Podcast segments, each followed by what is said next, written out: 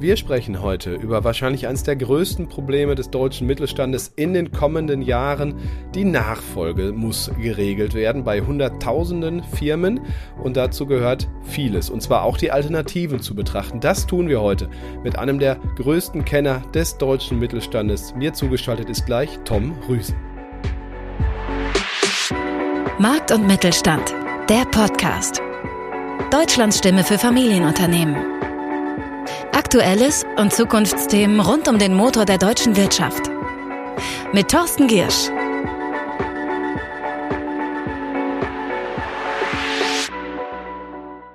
Wie sollte ein guter Nachfolgeprozess aussehen und wenn halt keiner da ist, was sind die Alternativen bis hin zu Private Equity, die vielleicht auch ihren Schrecken etwas verloren haben?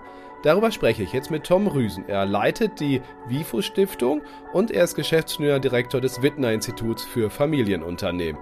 Hallo Tom, ich grüße dich. Ja, guten Morgen, hallihallo. Nicht wundern, liebe Hörerinnen und Hörer, wir kennen uns schon ein bisschen, deswegen duzen wir uns auch, aber ich stelle mich jetzt mal blöd, Tom, und frage dich einfach, was macht ihr am Wittner Institut für Familienunternehmen vor allen Dingen? Ja, wir haben zwei Tätigkeitsfelder. Einmal über das Forschungsinstitut äh, an der Fakultät für Wirtschaft und Gesellschaft.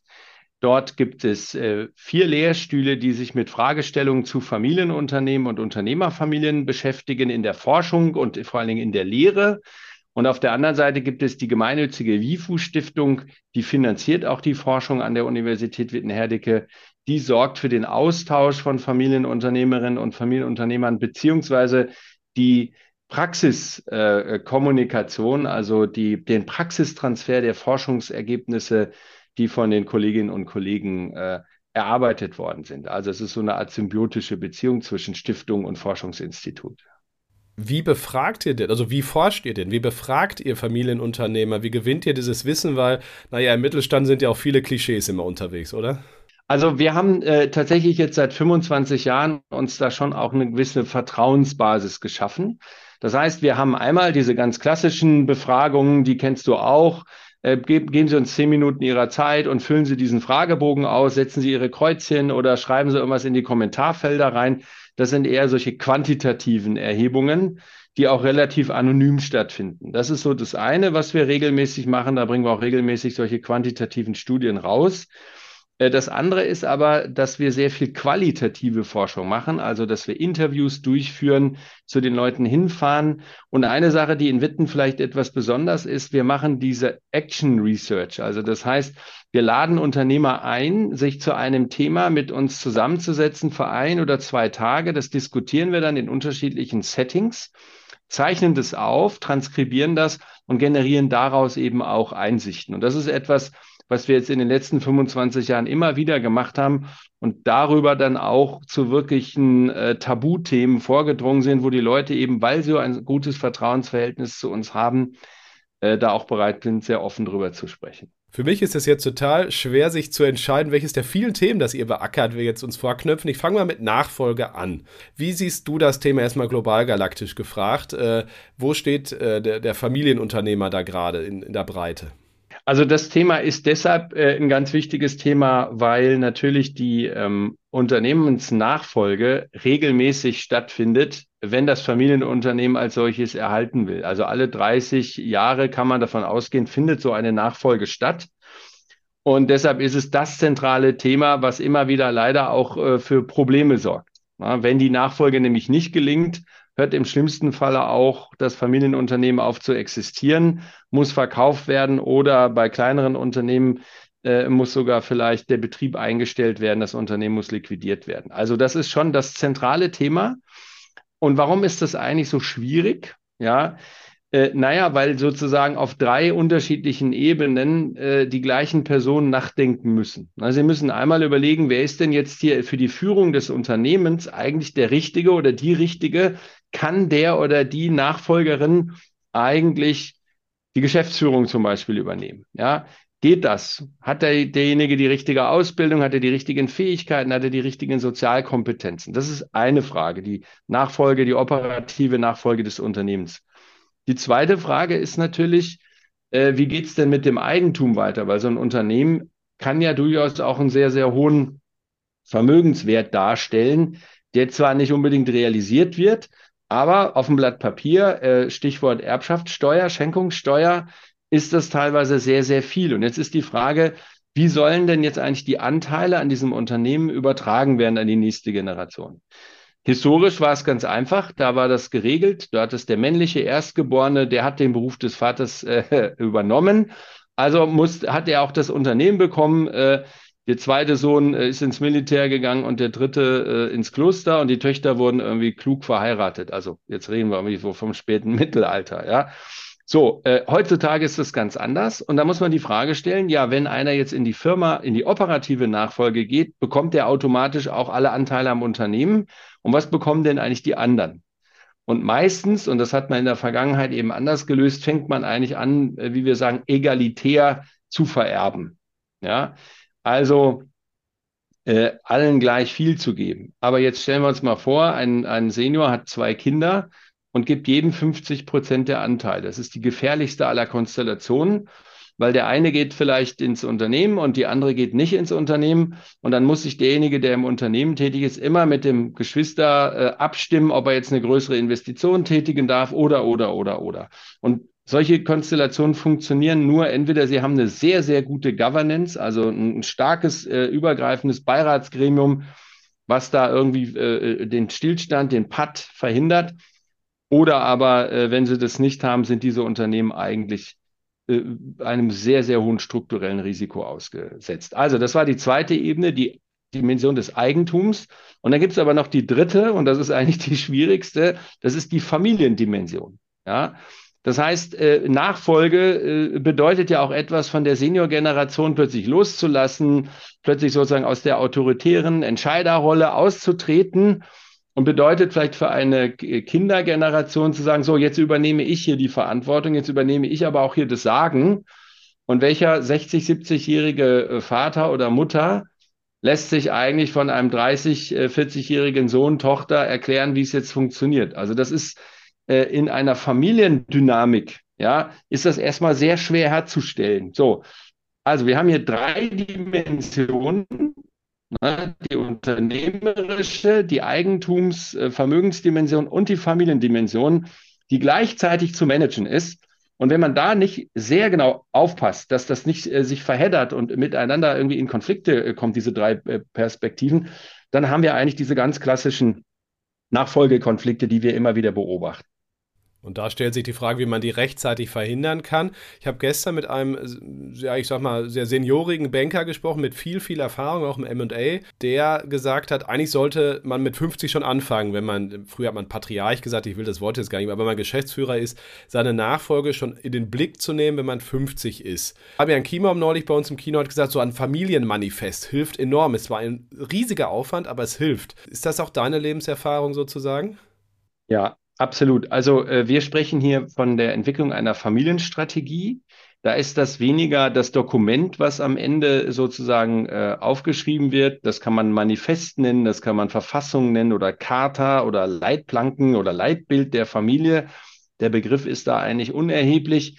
Äh, Im Kern geht es eigentlich darum, dass sich die Familie zusammensetzt und über diese grundsätzlichen familienstrategischen Fragen äh, diskutiert. Also man diskutiert, äh, wer stellt eigentlich fest, ob der Sohn, ob die Tochter geeignet ist, äh, in die Geschäftsführung zu gehen. Das ist eine ganz schwierige Frage, ja, äh, weil können wirklich die Eltern das objektiv beurteilen, ja, oder die Elterngeneration, ja.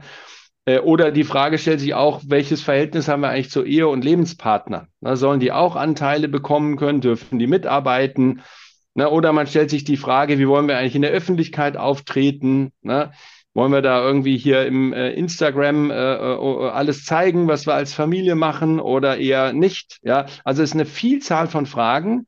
Wir haben dort äh, in Witten einmal ein Modell entwickelt, so ein familienstrategisches Entwicklungsmodell, wo äh, in zwölf Themenfeldern äh, immer so mit 15, 20 Fragen eine Unternehmerfamilie eigentlich sich da durchnavigieren kann.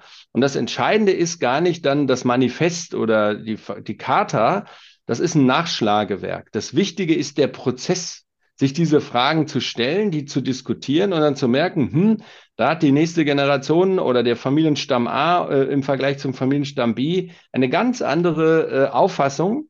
Und wie gehen wir jetzt mit diesen äh, Abweichungen äh, um? Ne? Kriegen wir da einen Kompromiss hin und an den wir uns zukünftig auch orientieren und halten können? Also dieser, dieser Prozess der Familienstrategieentwicklung ist meiner Meinung nach mindestens gleich wichtig anzusehen wie eine, eine unternehmensstrategische Entwicklung. Na, die liegt meistens bei mittelgroßen bis großen Unternehmen zumindest vor. Eine Familienstrategie liegt nicht so häufig vor. Es liegt immer häufiger vor, ist aber etwas, was dringend äh, auch zukünftig äh, immer wieder einzufordern ist äh, in dem Familienunternehmen. Dann kümmern wir uns um den Fall, der leider auch immer häufiger vorkommt, wenn man zumindest den, den Umfragen sich anhört, nämlich dass äh, von den Kindern entweder gar keine Kinder da sind oder die nicht wollen. So, und dann geht es ja los. Welche Optionen bleiben dann? Management Buyout, Management Buy-in? Dann haben wir vielleicht noch den, den klassischen Zukauf einer, einer Industrieholding oder eines Family Offices und am Ende natürlich Private Equity. Siehst du das auch so und wie, wie bewertest du diese Option in der heutigen Zeit? Wir müssen jetzt natürlich ein bisschen unterscheiden, äh, welche Unternehmensgröße äh, wir hier äh, vorliegen haben. Na, also bei, ich sag mal, äh, den äh, Nachfolgefällen, die wirklich problematisch sind, äh, das sind die Kleinstunternehmen, das sind die Handwerksbetriebe. Dort kann man kaum an Private Equity oder sowas verkaufen. da ist meistens die Nachfolge, wenn sie aus der Familie nicht gestellt werden kann. Vielleicht hat man einen Mitarbeiter, der dann noch einen Meisterbrief macht und das dann übernimmt. Aber das ist oftmals äh, bei diesem Unternehmen mit so fünf bis zehn Mitarbeitenden ist das oftmals ein großes Problem. Äh, die Handwerkskammern äh, und die Industrie- und Handelskammern sind da sehr, sehr alarmiert. Da wird es eine große Veränderung geben, weil auch das Interesse an der Nachfolge einfach nicht mehr vorhanden ist. So, bei einem mittelgroßen Unternehmen, was profitabel ist, ja, da finden sich eigentlich ähm, äh, Nachfolgerinnen und Nachfolger, ob das jetzt äh, Leute sind, die sagen, ich bin bereit, mich hier zu verschulden und reinzukaufen, oder äh, äh, irgendwelche Investorengruppen, also Private Equities oder Family Equities, mehr und mehr gehen ja auch Family Offices dazu über, äh, so, solche Unternehmen aufzukaufen in so Beteiligungsholdings. Da ist dann das Problem, finden sich die Leute, weil meistens der Verkäufer, wenn es ihm nicht nur ums Geld geht, oftmals einen guten Hafen für sein äh, Unternehmen finden will, wo er sagt, Mensch, die Leute gehen damit so um, in meinem, in Anführungsstrichen, Baby, ja, äh, von den Werten her, ne, die Mitarbeitenden werden da nicht alle entlassen und äh, die, die Patente werden irgendwo nach Shanghai abgezogen oder so, sondern da wird schon drauf geachtet, meistens zumindest, äh, dass das Unternehmen eine Standortsicherheit für die Mitarbeitenden gibt, dass das da gut weitergeführt wird. Da kommt es dann aber oftmals zum Problem, was ist denn jetzt eigentlich der angemessene Preis? Äh, wenn ich jetzt hier äh, 40 Jahre lang äh, kaum Urlaub und äh, Wochenende ge gehabt habe, alle mein Herzblut in das Familienunternehmen investiert habe, dann habe ich natürlich oftmals Preisvorstellungen. Ja, äh, die Kollegen in der Forschung in St. Gallen nennen das Emotional Value. Ja, ähm, die überhaupt nicht, die überhaupt nicht äh, äh, von einem Discounted Cashflow oder einem EBIT Multiple oder sowas äh, abzubilden sind, ja, weil wie kann man denn äh, eingesetztes Herzblut und 40 Jahre lang kein Urlaub und kein Wochenende, wie kann man das denn bepreisen, ja? Äh, das, das gibt kein, keine, keine Bewertungsformel her. Also das ist oftmals das Problem. Äh, da muss man gut gucken, dass die Erwartungen frühzeitig sehr klar gemanagt werden. Also vielleicht das mal zu, zu dieser Frage und äh, ich glaube, man müsste viel stärker noch äh, die Bereitschaft innerhalb der Unternehmen versuchen herauszufinden, ähm, äh, ob es da äh, nicht Nachwuchstalente gibt, die man mittelfristig aufbauen kann, ja, zu so einem äh, zu so einer zu so einer Nachfolge. Also da haben wir noch äh, unbedingten ähm, Nachholbedarf. Hatten wir auch schon einen Podcast zu, ähm, wo tatsächlich jemand auch äh, gesagt hat, ähm, das wird auch strukturell viel zu wenig gemacht. Das hat ja nicht nur mit dem blöden Wort Weiterbildung zu tun, sondern da gibt es ja noch ganz andere Dinge. Welche Rolle spielen eigentlich die Banken? Ähm, also ich habe irgendwie das Gefühl, die werden von Kreditgebern äh, mehr und mehr zu gesamtheitlichen Beratungen äh, und Beratern, gerade auch beim Thema ähm, Nachfolge und mit allem Rattenschwanz, der da ja hinterherkommt, Vermögenssicherung, äh, Steuerthema und so weiter. Ist das auch dein Eindruck? Ja, also dass die da jetzt, äh, also wir müssen gucken, welche, welche Banken, von welchen Banken sprechen wir hier? Sprechen wir jetzt hier von den finanzierenden Hausbanken oder sprechen wir jetzt hier eher von den Privatbanken, die das Wealth Management äh, machen? Eher erstere, würde ich sagen, ja. Bei den, bei den finanzierenden Hausbanken gibt es natürlich äh, äh, ein, ein latentes Risiko, wenn die Seniorgeneration plötzlich ausfällt oder abtritt und da keine vernünftige Nachfolge vorhanden ist. Ja, dann habe ich unter Umständen äh, sogar ein, bei einer Insolvenz äh, ein komplettes Kreditausfallrisiko. Also ich weiß, dass bei der ab Basel III Rating die Nachfolge ein Ratingkriterium ist, was die bei solchen Unternehmen äh, abfragen. Und wenn es da kein konsistentes Nachfolgekonzept gibt, dann gibt es eine, eine sehr negative äh, Auswirkung äh, auf das Risiko und damit auch auf den Kreditzins. Also von daher haben die Banken schon äh, erkannt, dass dieser Familienfaktor oder dass diese ähm, Nachfolgegestaltung auf jeden Fall ein größeres Geschäftsrisiko oder aber auch ein großer Vorteil sein kann im Sinne von Kontinuität und Fortsetzung einer gewissen Geschäftspolitik. Ja, also es kann in beide Richtungen gehen. Da haben die Banken schon Interesse und natürlich auch im Sinne der Kundenbindung versuchen die an der einen oder anderen Stelle auch etwas anzubieten. Ja, sie dürfen jetzt keine, äh, keine Beratungsdienstleistung im breiteren Sinne anbieten. Ja, aber äh, ich glaube, da gibt es verschiedene Formate, Einladungen, äh, Beiräte, Kreise, Mittelstandskreise und so weiter, wo die versuchen, eben solche, solche äh, Probleme zumindest den äh, Kunden vor Augen zu führen und sie dann vielleicht mit irgendwelchen Beratungsunterstützungsorganisationen zusammenzuführen. Zum Abschluss vielleicht noch die Frage, Private Equity, sind das noch die Heuschrecken oder haben die tatsächlich im Hinblick ganz konkret für Familienunternehmen ein bisschen auch an ihrem Schrecken verloren und agieren vielleicht ähm, nachhaltiger?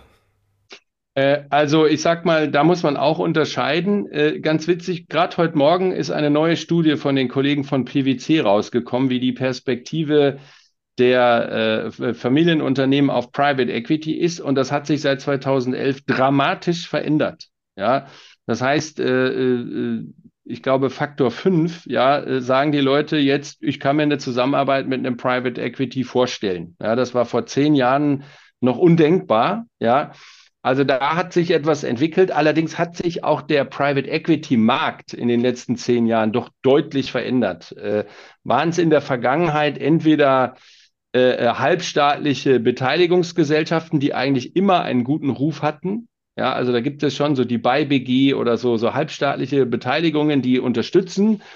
Äh, die waren eigentlich nie auch als Heuschrecke verschrien, sondern die haben immer mal wieder spezielle Wachstumsfinanzierungen oder wenn ein Gesellschafterzweig ausgekauft wird oder so, äh, unterstützt.